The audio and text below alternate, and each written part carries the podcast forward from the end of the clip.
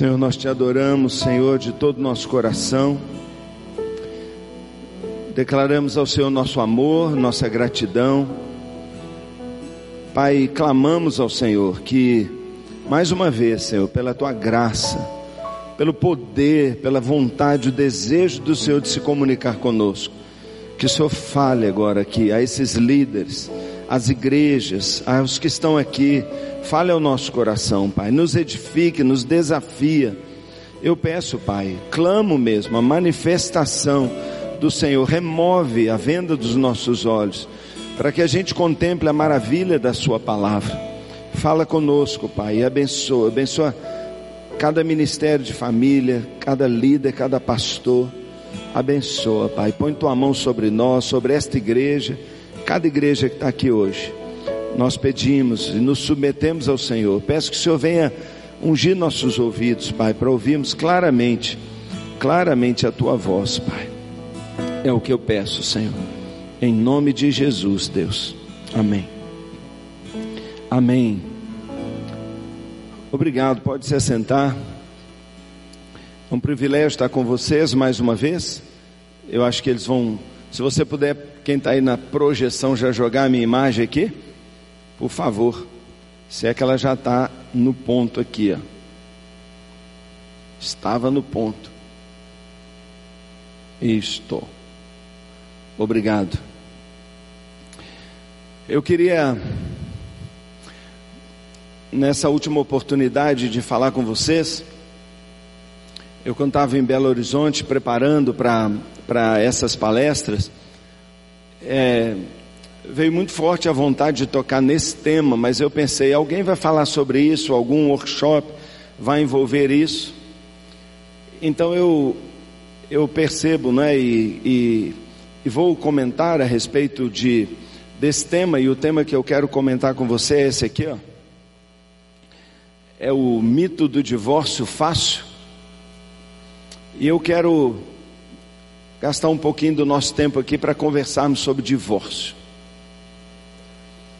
É horrível falar disso, constrangedor, mas faz parte, não é? Nós estamos lidando com isso todo dia. Claro que eu não vou, eu não vou entrar aqui numa discussão doutrinária daquilo que é a sua postura, a postura da sua igreja, de maneira nenhuma, quem sou eu para isso? Mas eu, eu quero discutir com você um pouquinho sobre, sobre esse tema. Porque ficou fácil demais divorciar. E eu quero chamar sua atenção para essa palavra fácil. Ficou fácil demais. Os números se tornam assustadores e a opção do divórcio ela está surgindo muito mais cedo do que a gente imaginava. Então eu queria conversar um pouquinho sobre você, com você sobre isso. É fácil mesmo divorciar? Está tranquilo mesmo?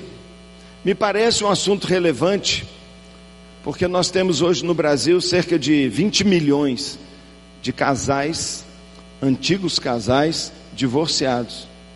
20 milhões é muita coisa. É muita coisa. Quase, quase um de cada três casamentos que se realizarem neste ano, daqui a três anos, um em cada três já vão ter separados. A coisa vai ficando pior ainda quando a gente imagina que esse povo se casa de novo.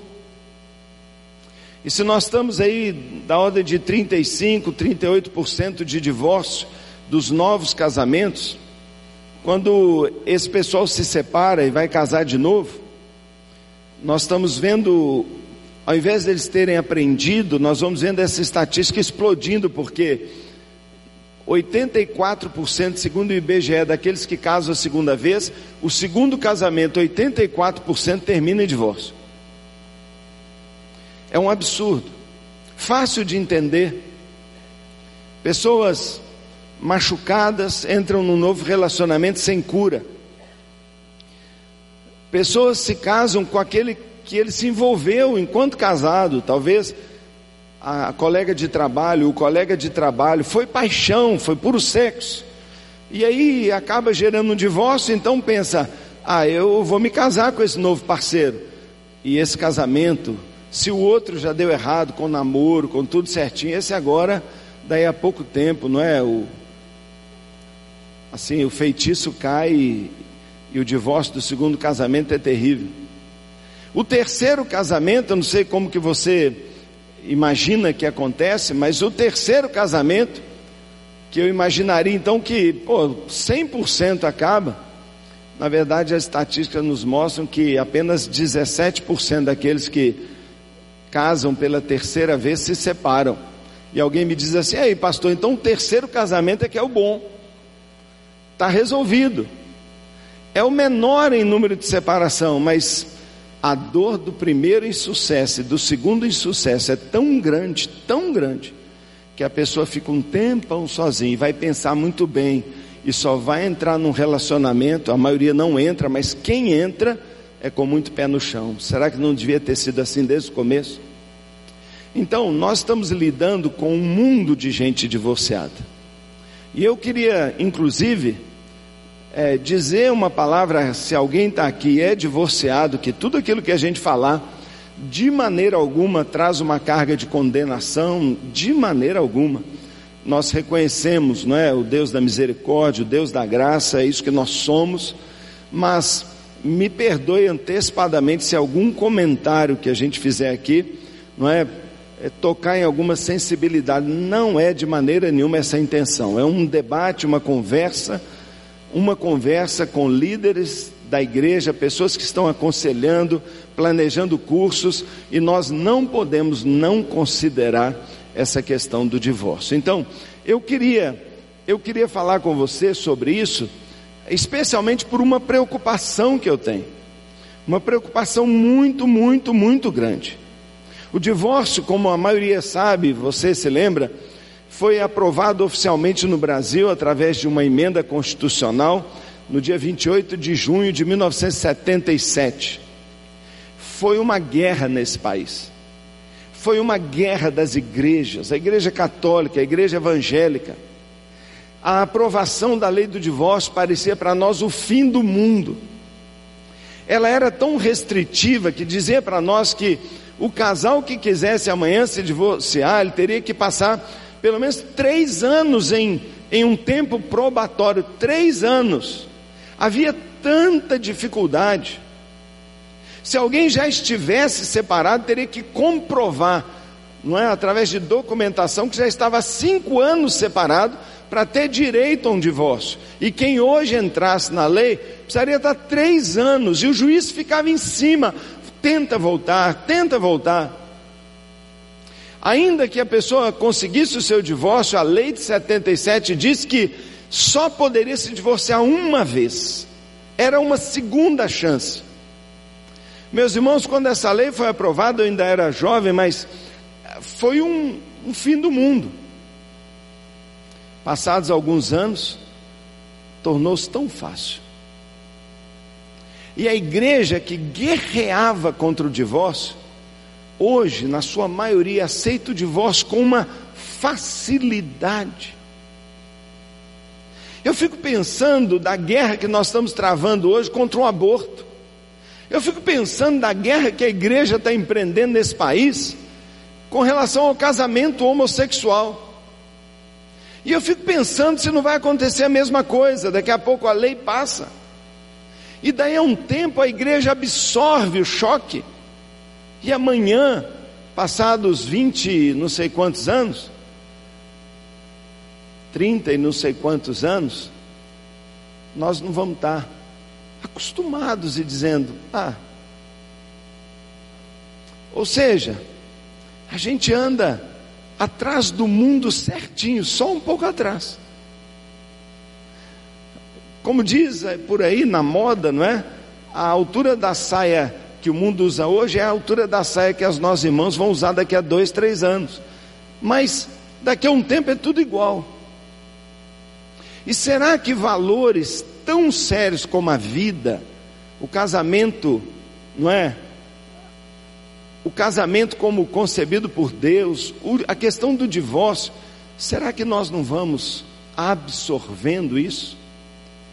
Hoje, numa igreja muito jovem, cheia de novos convertidos, a pergunta que muitos fazem é: Poxa, mas se a lei permite, se a lei brasileira permite, qual o problema de eu divorciar? Não estou fazendo nada ilegal.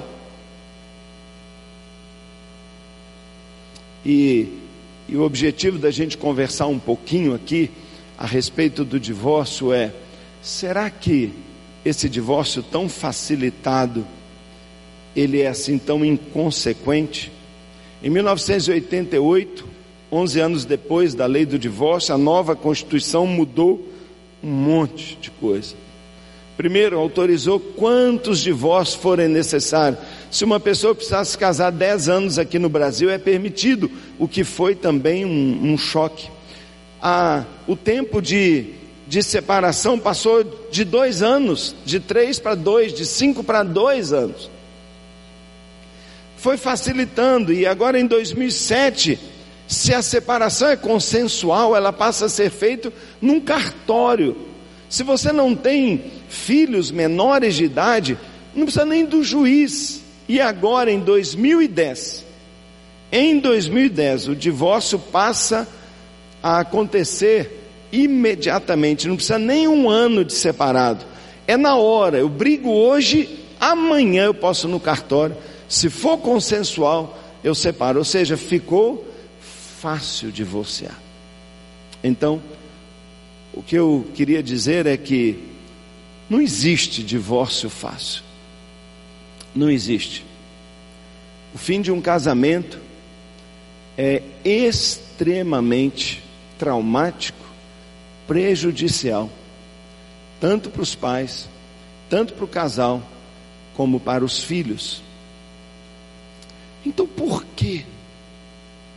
Se o divórcio é tão traumático, por que ele continua crescendo, crescendo, crescendo, crescendo? Se dói tanto, se machuca tanto, se prejudica tanto, por que o divórcio continua crescendo tanto? Meus irmãos, nós que batalhamos com família na nossa igreja, que, que a igreja vai fazer? Será que a única coisa que nós temos a dizer hoje para as pessoas é: tá bom, separa, nós, nós vamos ter graça, perdão e misericórdia para você? Será que não há algo mais forte, algo mais incisivo que a gente possa fazer? Sabe, eu tenho me negado a ser um daqueles que, que aceita assim tão facilmente. Eu acho que tudo aquilo que na essência traz constrangimento, esforço, para tentar um pouco mais, eu acho que deveria ser feito. E eu queria hoje, como eu disse, jamais não é, ir cutucar na sua doutrina, mas levantar uma discussão de algo que, no meu entender, é extremamente sério. Eu, eu tenho muitos medos na vida, muitos, mas eu tenho pânico de me colocar contra Deus. Irmãos, eu tenho pânico de me colocar contra Deus. Eu sou pastor. Milhares de pessoas vão seguir aquilo que a gente falar. E eu tenho eu tenho um medo enorme, não é? De estar tá falando aquilo que Deus não falou. E eu sinto como pastor uma pressão tão grande para o relaxamento dos padrões. Irmãos, tanta pressão da família, social, na igreja, é tanta pressão. É uma pressão enorme.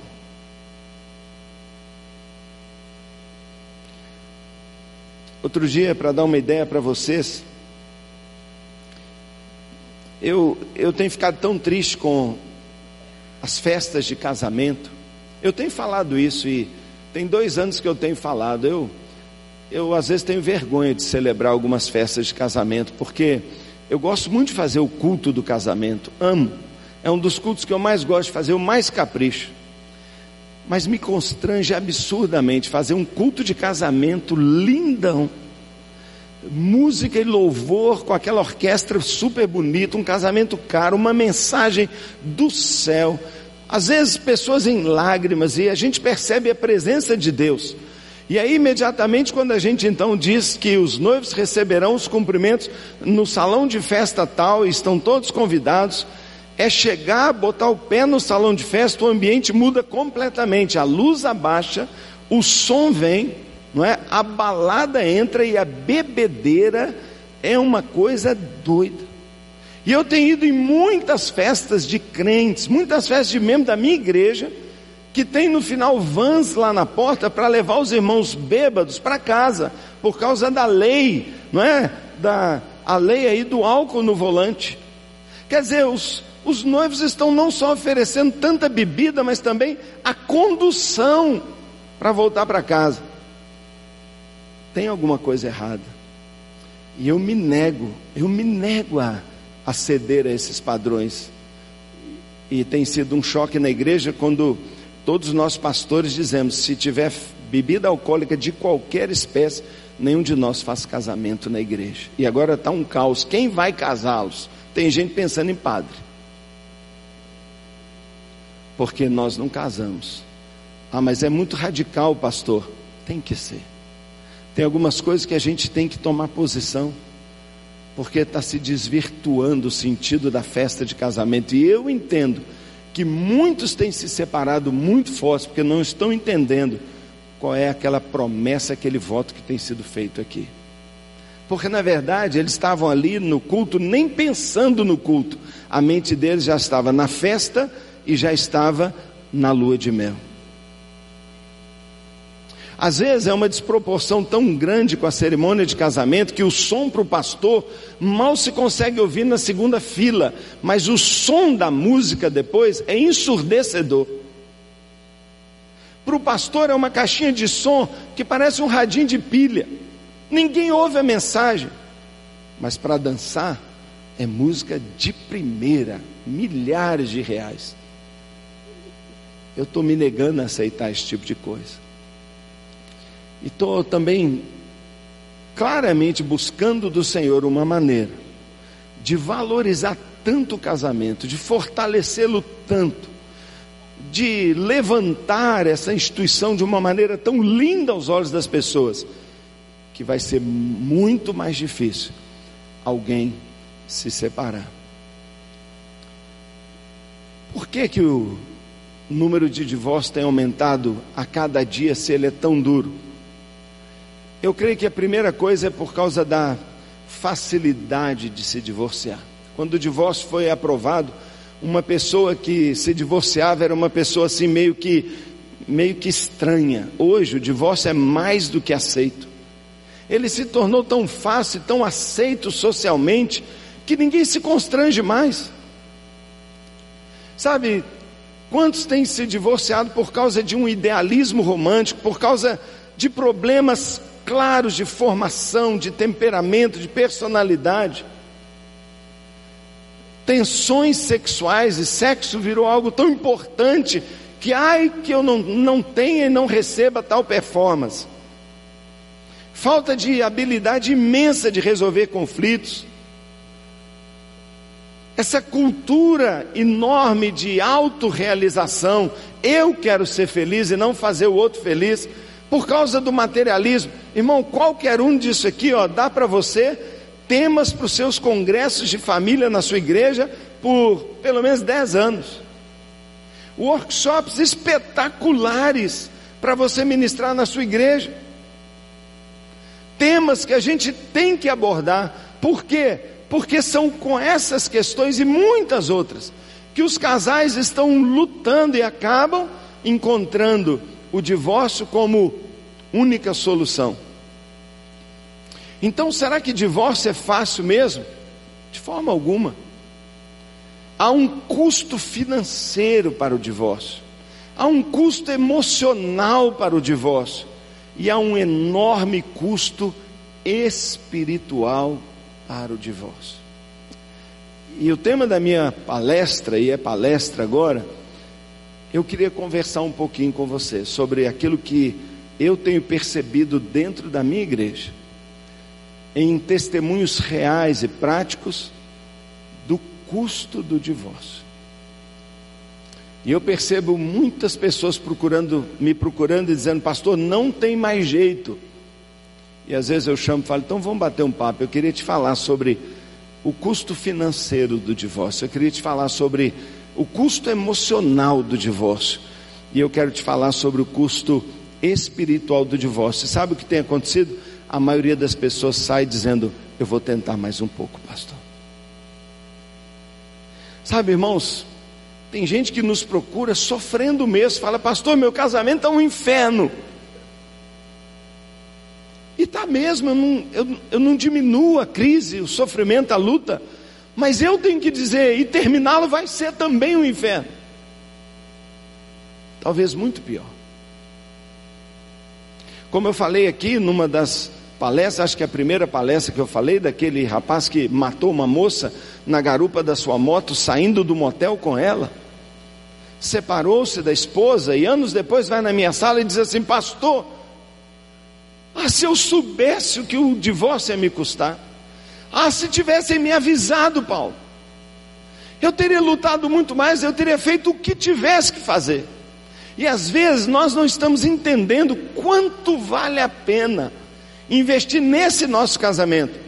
Primeiro, porque se casar de novo, as estatísticas são contra o segundo casamento. 84% do segundo casamento estão terminando em divórcio. Eu falo, você vai casar para separar de novo. E pode ser que a mamãe, pode ser que o filho, pode ser que os amigos falem assim: Poxa, aquele casamento é duro mesmo. E tenham assim, tipo um acolhimento, mas o segundo casamento é errado e partir para o terceiro. Com que cara? Como é que eu vou aparecer diante de Deus dizendo, Senhor, não deu certo, não deu certo, agora deu certo? Como é que eu vou chegar diante de Deus? Como é que eu vou arrumar argumento para dizer, ele é o culpado, ele é o culpado, ele é o culpado? Peraí, três vezes? Sempre todo mundo foi culpado, nunca você? Então, eu tenho, eu tenho procurado argumentar nesse sentido. Quais são os custos? E eu não vou passar muito, muito não, mas eu tenho que comentar um pouquinho com você. Custos financeiros terríveis. Quem se divorcia, quem se divorcia está tá lutando, está tá indo contra o próprio patrimônio. Tem um livro muito legal por aí que diz que casais inteligentes enriquecem juntos. E eu diria que casais burros se separam, porque é uma quebradeira. Mas irmãos, a Bíblia fala que Deus odeia o divórcio porque Deus é justo. Se hoje em dia já é difícil, imagina naquela época quando um homem mandava embora sua mulher, ela não tinha nada. Como uma irmã da minha igreja que se casou, jovem, muito nova, os dois na faculdade, os dois se formaram, os dois tiveram três filhos e a coisa ficou tão intensa na criação daquele filho que o casalzinho apaixonado, bacana, combinaram o seguinte: Você, marido, vai fazer sua carreira, eu vou cuidar dos nossos filhos. E ela, graças a Deus, fez muito bem, abandona sua carreira. Ele faz uma pós-graduação e ela segurando as pontas, economizando em casa, dedicando-se na ausência dele, ele faz um mestrado e ela está lá, ele faz mais uma especialização, ele vira o diretor da empresa, e eles estão bem para caramba, cheio de dinheiro, a casa linda. Ela se converteu, os filhos na igreja, ele não, lindo, casa bonita, um carro legal. Um dia ela chega na igreja, o olho inchado, chorando. O que, que foi? Meu marido me procurou e disse que me ama. Ele me ama muito, foi o que ele me falou, pastor. Mas, apesar de me amar, está irresistivelmente apaixonado pela secretária. 20 anos mais nova que eu. Linda. Ele me ama e sempre vai me amar. Eu sou a mãe dos filhos dele, mas não quer mais viver comigo. Saiu de casa e está vivendo esse caso de amor com ela. Bem, a coisa evolui. E ao final, naquela época, esse cara que ganhava cerca de 20 mil reais, já faz alguns anos, consegue um bom advogado e, e acerta de deixar com a esposa e três filhos a magnífica pensão de 800 reais por mês.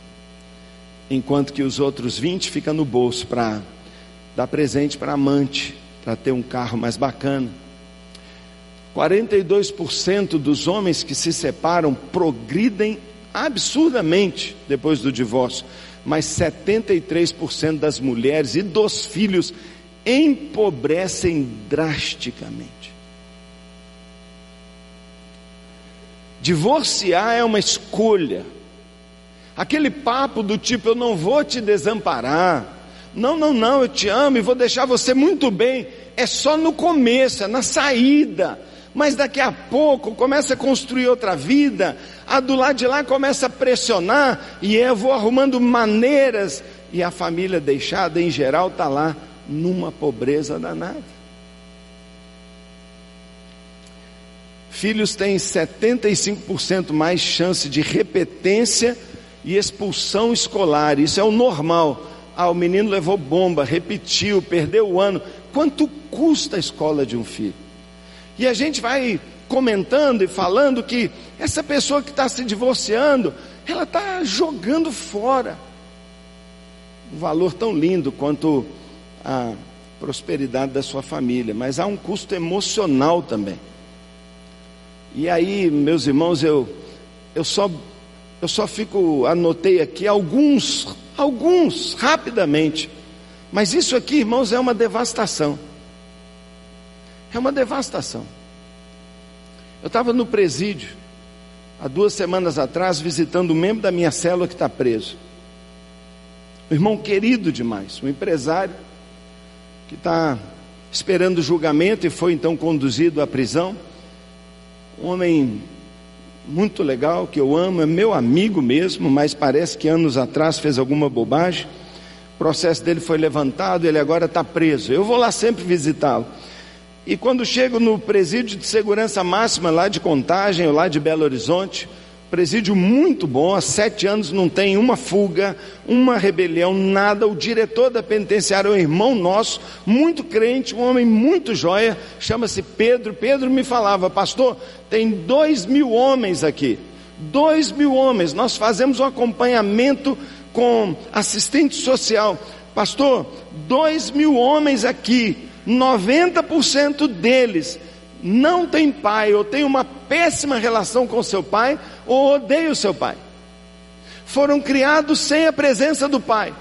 Muitos porque nem a mãe nem sabe quem é o pai, outros porque os pais muito cedo os abandonaram. Irmão, se um governante soubesse se um governante entendesse o valor de um pai, ele pegaria parte expressiva dos recursos do seu país e montaria uma escola para paz, oficial, obrigatório. Porque se nós investíssemos em paz, esse país seria diferente e prosperaria absurdamente, os presídios se esvaziariam. Não dá para medir o custo emocional, o efeito do divórcio, mas a gente pode citar meninos com pesadelo a noite toda. A gente pode perceber meninos que quando o pai está separando, a diretora fala: O que está acontecendo? Ele está batendo em todo mundo.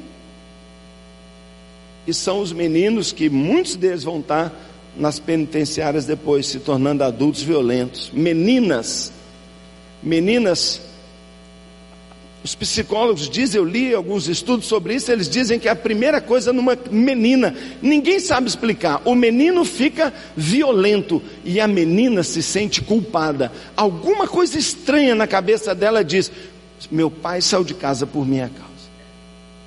Culpa. Por quê? Hoje eles estão pesquisando. Por que a menina ela se acha culpada da separação do pai? Ela não consegue Todo psicólogo que vai atender menina, ela começa a falar: Eu acho que meu pai saiu de casa por minha causa, que eu não, eu não, sou, eu não sou bacana o bastante. Eu fiz meu pai largar minha mãe. Essa menina tende a ter relações sexuais prematuras, gravidez na adolescência e experimentar muito mais frequentemente do que o menino divórcio na sua própria experiência matrimonial. Depressão, agressividade, vergonha isolamento familiar, perda dos amigos comuns, da turma, sair da igreja, não consigo mais estar onde ela está, eu não vou mais onde ele vai. Perdas, perdas, perdas, perdas. Mas e o custo espiritual? Qual o custo espiritual? Eu queria que você abrisse a sua Bíblia, por favor, para o texto que nós vamos ler nessa tarde, que está em Mateus capítulo 5. Mateus capítulo 5. Por favor. Sermão do Monte. Verso 27. Mateus capítulo 5, verso 27. O Senhor Jesus, ele disse assim: Vocês ouviram o que foi dito? Não adulterarás? Mas eu digo: qualquer que olhar para uma mulher e desejá-la, já cometeu adultério com ela no seu coração. Se seu olho direito o fizer pecar, arranque-o e lance-o fora é melhor perder uma parte do seu corpo do que ter todo ele lançado no inferno. E se a sua mão direita o fizer pecar, corte-a e lance-a fora. É melhor perder uma parte do seu corpo do que ir todo ele para o inferno. Foi dito: aquele que se divorciar da sua mulher deverá dar-lhe certidão de divórcio. Mas eu digo: todo aquele que se divorciar da sua mulher, exceto por imoralidade sexual dela, faz que ela se torne adúltera, e quem se casar com a mulher divorciada estará cometendo adultério. Volta-se ao texto de cima.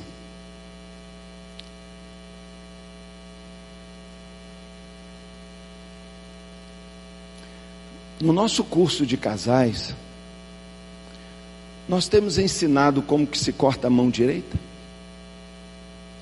Nós temos o curso treinando arrancar olho? Não deveríamos. Jesus não disse que entre a escolha de adulterar, separar, envolver com outra e perder uma vista, ele não disse que é muito melhor perder a vista? Será que nós não estamos, sem querer, minimizando essa questão? Vamos supor, o olho. Outro dia um jovem chegou para mim e falou assim: Mas, pastor, qual o problema da pornografia? A pornografia é um pecado individual. Eu estou apenas olhando e isso não me traz problema nenhum, não afeto ninguém. Se eu faço algum mal, é para mim mesmo. Jesus fala assim: que se você ficar olhando para uma mulher a ponto de desejá-la sexualmente, é melhor você arrancar seu olho para não enxergar. Porque se você continuar olhando, isso significa que você irá para o inferno. Dá para a gente notar a seriedade que Jesus dá para esse tipo de pecado moral, ele está falando de inferno. E aí levanta-se uma questão enorme. Mas, pastor, eu vou perder minha salvação porque eu fiquei olhando uma mulher pelada? Eu vou perder minha salvação porque eu não resisti à beleza de uma moça ou de um rapaz eu vou perder minha salvação porque me envolvi em adultério com um colega de trabalho fascinante, legal, bacana e me envolveu. Eu vou perder minha salvação. Jesus está dizendo que vai para o inferno. Como entender esse texto? E daí, o que que isso pode estar falando para nós de um perigo espiritual? A Bíblia diz que pela graça somos salvos. Não é verdade? Então a salvação não se perde, não é mérito meu, foi o que Cristo fez, é verdade isso. Mas o que é graça? Graça é, de um lado, toda essa bondade, esse favor imerecido de Deus, mas o que é graça também? No mesmo pacote chamado salvação, graça, vem para nós também a capacitação para viver. Por isso a promessa do Velho Testamento é: darei a você um coração novo. Porém, você, na mesma graça, um espírito novo. E essa presença, essa semente fará com que andeis nos meus caminhos e observeis meus estatutos. A graça é capacitadora. O que você está querendo dizer com isso, pastor? Estou querendo dizer claramente que alguém que não luta, que alguém que não que não busca, que alguém que não se quebranta, que alguém que não quer mudar, provavelmente nem salvo ele não é. Alguém que está ali na pornografia, alguém que está no adultério uma vez, duas vezes, vivendo uma vida escondida muitos anos, isso não incomoda. E ele diz: Mas eu sou crente, eu tenho a graça. O que eu vou dizer para ele? Não tem nada. Porque a mesma graça que salva, ela liberta e capacita.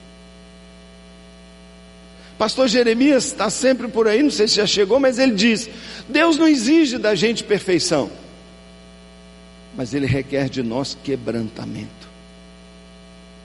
O que Jesus está dizendo é: lute contra isso, pague o preço que tiver que pagar, pague o preço, mas mostre que você quer mudar. Minha esposa está ali, ela sabe muito bem que eu não sou perfeito, sabe dos meus erros, mas ela sabe como eu luto para agradar a Deus, como eu me aproprio da capacitação de Deus para viver uma vida santa. Ela sabe disso, e por isso ela confia em mim, não como alguém perfeito, mas ela fala: Eu sei o que meu marido faz para manter a aliança comigo. Será que nós temos ensinado, falado sobre os perigos Hebreus capítulo 13 diz que é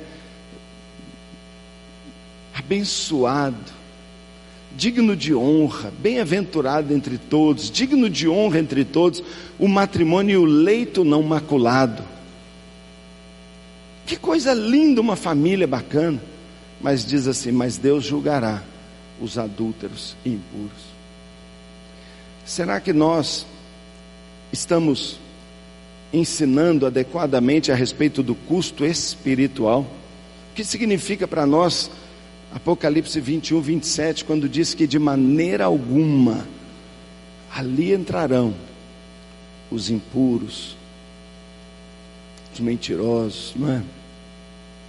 Então, eu estou levantando aqui a conversa da, do custo do divórcio. Do custo do divórcio. A Bíblia fala que Deus tem sentimento com relação ao divórcio. A Bíblia fala que Deus odeia o divórcio.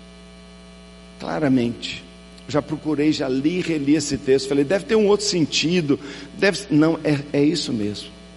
Deus detesta mesmo. E como é que eu vou não detestar algo que Deus detesta?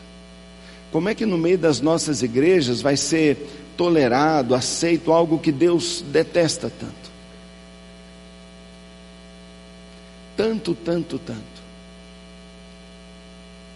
E o texto ainda, e a palavra de Deus ainda, ainda diz mais que o divórcio acontece, e se acontece é por causa da dureza do nosso coração. Jesus disse assim: qualquer divórcio pode ser evitado, se a pessoa realmente quiser, quiser superar. Toda separação, todo pecado, toda dificuldade, toda incapacidade de amar, toda diferença de personalidade, tantas razões, de fato, podem ser superadas com o quebrantamento do coração. Então, não é que sobra divórcio, falta quebrantamento. Falta quebrantamento.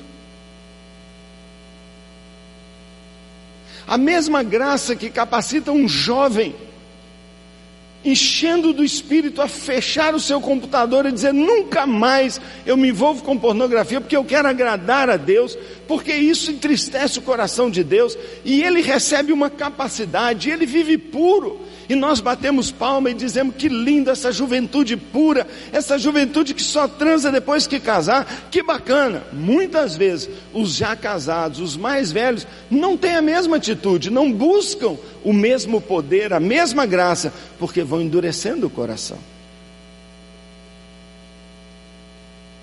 Eu amo qualquer pessoa que eu me dispor a amar. Eu perdoo qualquer pessoa que eu me dispor a perdoar. E tem a ver com o nosso coração. E eu, eu tenho percebido, sabe? No meio de tantas pessoas que a gente tem aconselhado, de que para resolver o problema do casamento, nós temos que resolver o problema da relação delas com Deus. Falta Deus, falta o Espírito Santo, falta avivamento, falta a presença de Deus naquele coração. E muitas e muitas vezes o que nós temos que fazer é chorar junto, estar ao lado, buscarmos juntos o dom, a capacitação, a, a correção, a, a bênção de Deus, para podermos experimentar uma grande cura. Dureza de coração pode ser traduzida como uma indisposição de obedecer a palavra de Deus. A indisposição de obedecer. Arranca a tua mão, arranca o teu olho, o teu olho. Essa é a palavra de Jesus. Ah, não, isso eu não estou disposto. E é por isso mesmo que já fica pré-definido que a solução mais fácil, então, do que lidar comigo, do que consertar minha própria dureza, do que entrar para dentro das minhas dificuldades, o mais fácil é o que? Fugir. O mais fácil é então, ah, separa. E quantas vezes isso tem acontecido? Ao final,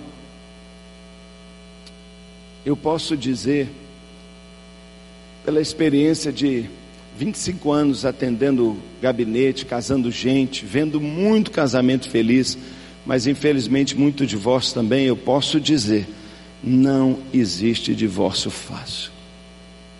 Todo divórcio traz e trará sempre, independente da época que a gente viva, perdas e malefícios muitas vezes irrecuperáveis.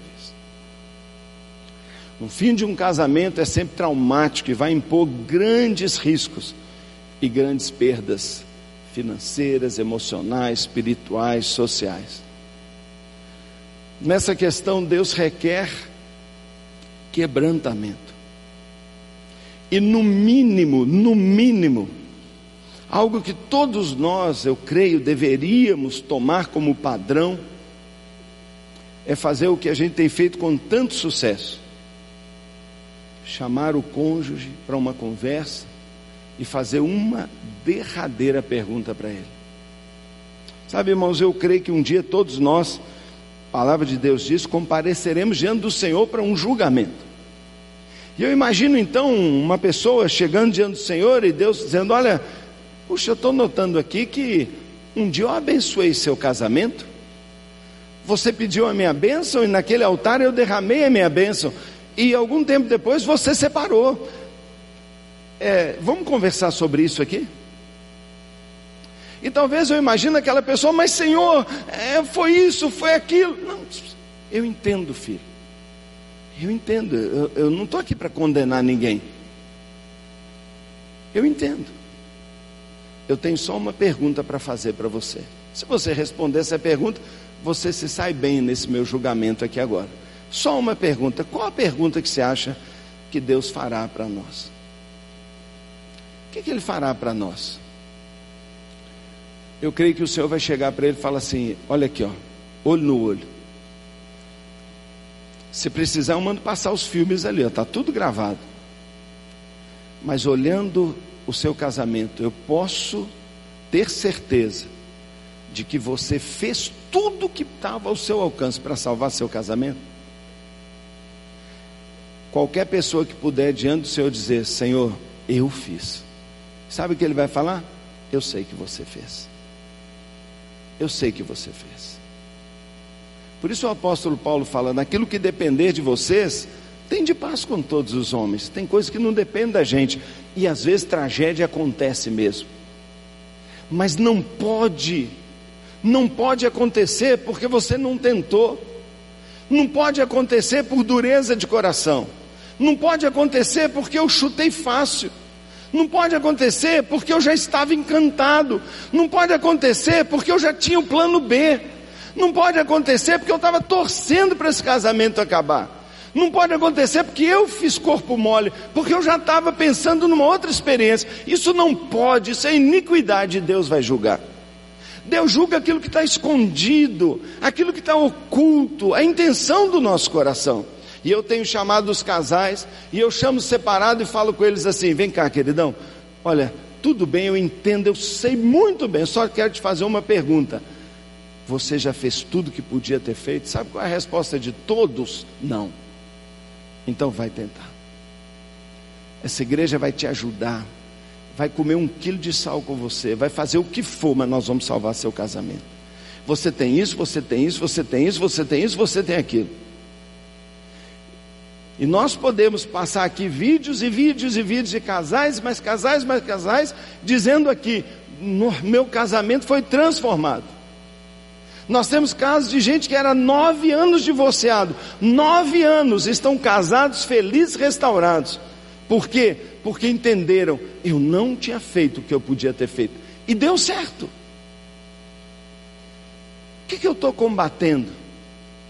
Eu estou combatendo uma ideia que eu tenho percebido, sabe, lá entre a gente, na nossa igreja e no meio do povo evangélico. Ah, é inevitável de ter muitos divórcios.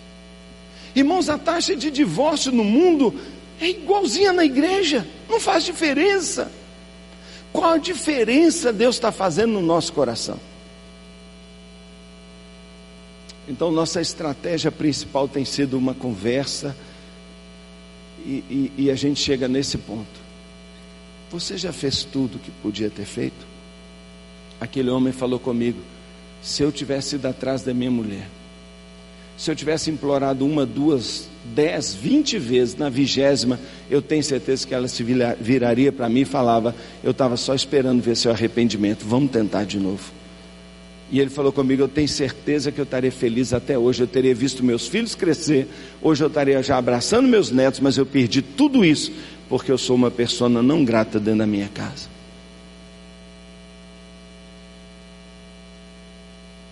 Será que nós já fizemos tudo que poderia fazer? E, e com essa palavra, eu, sabe, eu me, eu me alivio assim de um, de um peso que eu tenho sentido, de poder falar para aonde eu vou e poder dizer: nós temos que valorizar demais o casamento. Nós não podemos ceder a essa pressão que vem sobre nós, do tipo, ah, a lei permite, ah, é normal, está difícil mesmo, a época é dura. Não. Se o nosso Deus é o mesmo, o casamento tem que continuar sendo o mesmo. Se ele não muda, nossos valores não podem mudar. E ao final, será que nós já fizemos tudo para salvar aquele casamento? Será que eu tenho feito tudo para melhorar o meu? E será que essa pessoa que eu estou aconselhando e que eu acabo dizendo, é, eu acho melhor você separar mesmo, porque está muito dolorido. Irmão, irmão, por favor, nunca fale uma coisa dessa. É, irmãos, eu estou vendo que vocês estão se machucando demais. Talvez seja melhor separar. Um pastor, um líder, um conselheiro de casal, no meu entender, nunca pode falar isso. Nunca. Não sabe o que está dizendo. Porque do outro lado vai ser muito pior. Vai ser muito pior. Tem uma amiga na igreja que, eu não estou brincando, mas literalmente ela estava morrendo. Eu falei: essa mulher vai morrer ela entrou num estado de autodestruição tão grande, uma dor tão grande, um sofrimento tão grande, tão grande.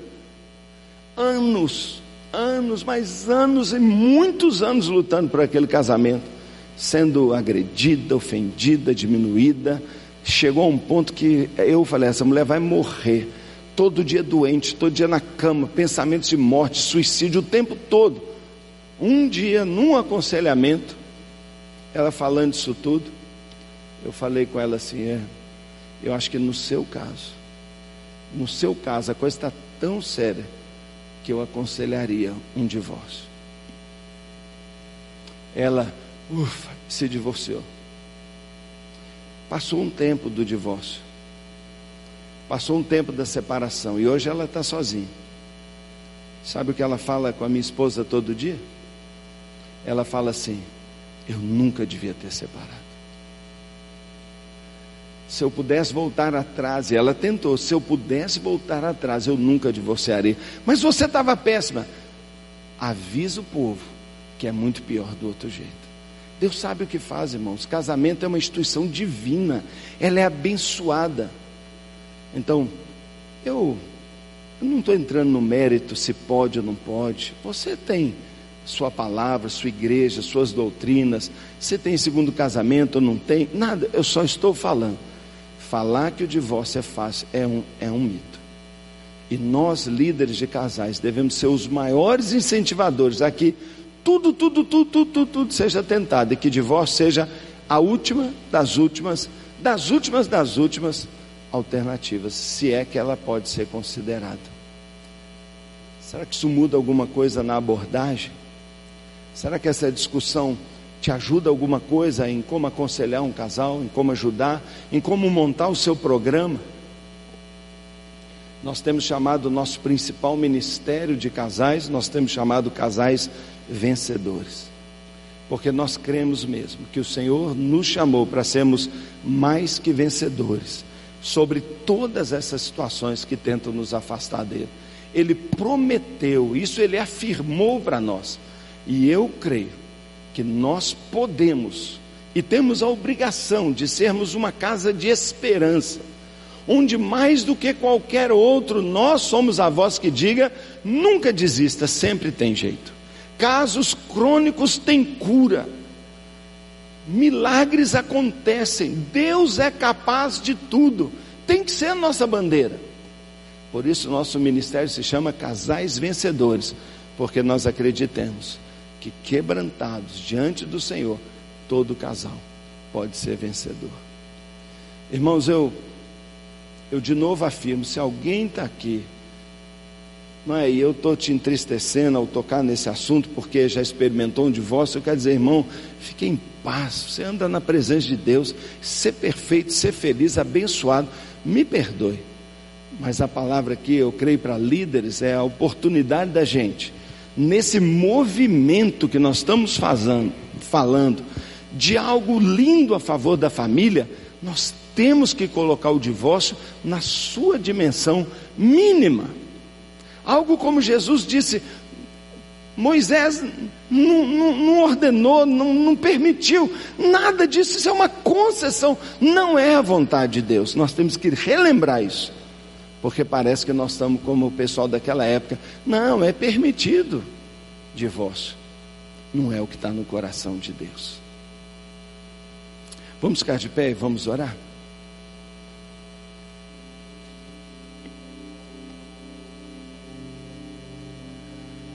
Eu queria que você, que é líder, trabalha com casais, eu queria que você tivesse um momentinho de oração diante do Senhor.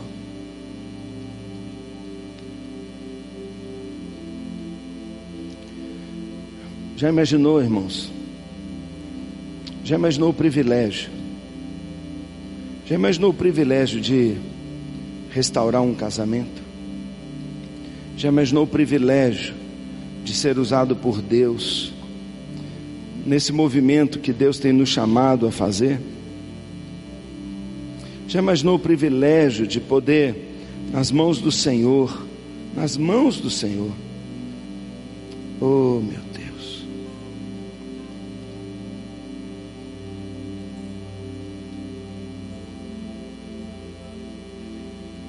Pai querido,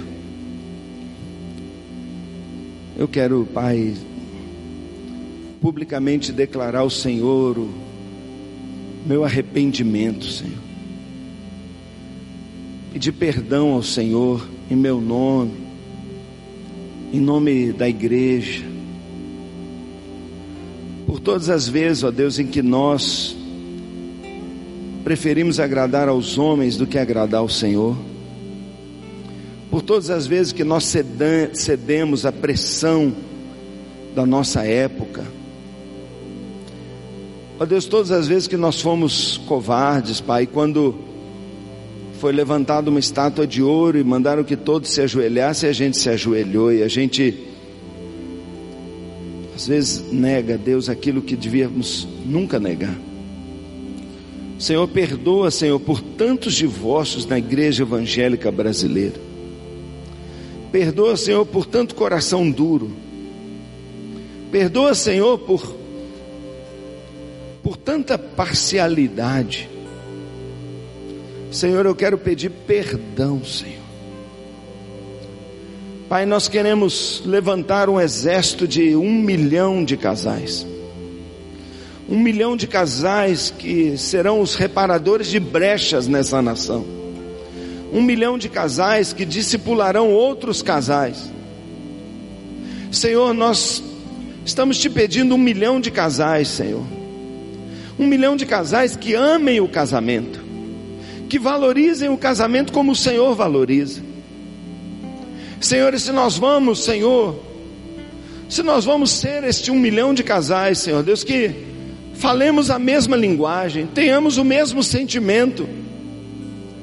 Ó Deus, que com todo amor e carinho, Pai, ainda que com todo amor e carinho, que a gente possa, como o Senhor, ter o mesmo coração e odiar o divórcio, e não fazer aliança com o divórcio, e não fazer concessão para o divórcio. Oh Deus, quando a gente tem um plano B, a gente não dá tudo. E eu tenho percebido que às vezes a gente não tem dado tudo pelo casamento. A gente admite o plano B. Perdoa, Senhor. Senhor, dá-nos uma linguagem, um amor pelo casamento, Pai.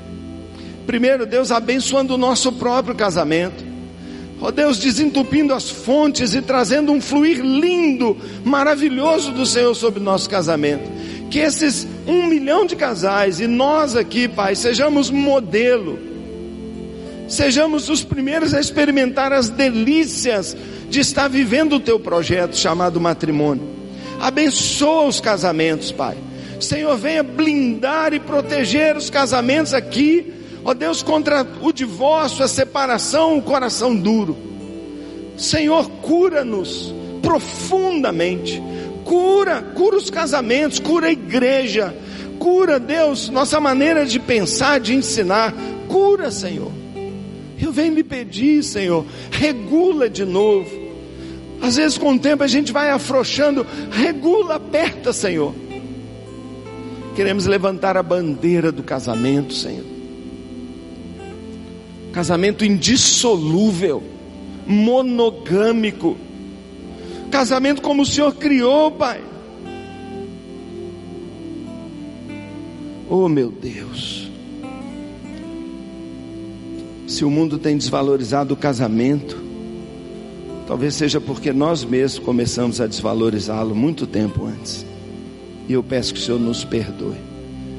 E que o Senhor, oh Deus, vá construindo aqui no coração de cada líder, ó Deus, uma postura, uma atitude para que nós possamos ser bandeira, nós possamos expressar com fidelidade o coração do Senhor e sermos profetas, boca de Deus para a nossa geração, ainda que sejamos chamados de caretas.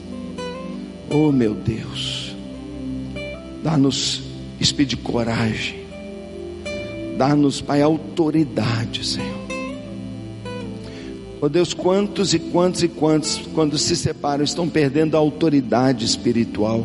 Quantos pastores têm perdido sua autoridade espiritual? Quantos pastores não pregam mais sobre família porque não tem autoridade mais para pregar? E eu venho clamar, Senhor, misericórdia de nós, restaura-nos, Pai. Oh Deus, eu oro, Deus, sobre aqueles que já enfrentaram essa luta, essa essa batalha, essa derrota, eu quero pedir restauração. Eu quero pedir, Pai, completa restauração. Oh Deus, experimentarem um recomeço extraordinário, lindo do Senhor e restaurarem de tal maneira sua autoridade, que ainda, Deus, que tenham passado por esse problema, preguem com ousadia toda a verdade da palavra de Deus. Nos abençoa, Senhor. Eu clamo, eu oro, eu peço, Senhor nos ajude, Pai. Oro por cada igreja que está aqui representada. Oro pelos ministérios com família, Deus. Oh Deus, que o Senhor levante, Pai, equipes simplesmente excelentes, ousadas, cheios do poder do Espírito, para levantarem, Pai, famílias saudáveis, equilibradas, cheias do poder de Deus, para fazerem diferença nas suas cidades, a ponto que as pessoas batam na porta da nossa casa para perguntar para nós qual é o segredo, qual é o segredo, Senhor, de uma família assim tão abençoada. Pai, eu oro assim, Deus, que o Senhor mesmo, Pai, venha regar os, ó Deus, as sementes lançadas que estão sendo lançadas ao longo desse congresso, para que os frutos só sejam capazes de ser medidos na eternidade, em prol desta nação que tanto precisa da palavra de Deus. Eu oro, Pai, clamo a tua bênção no nome de Jesus. Amém.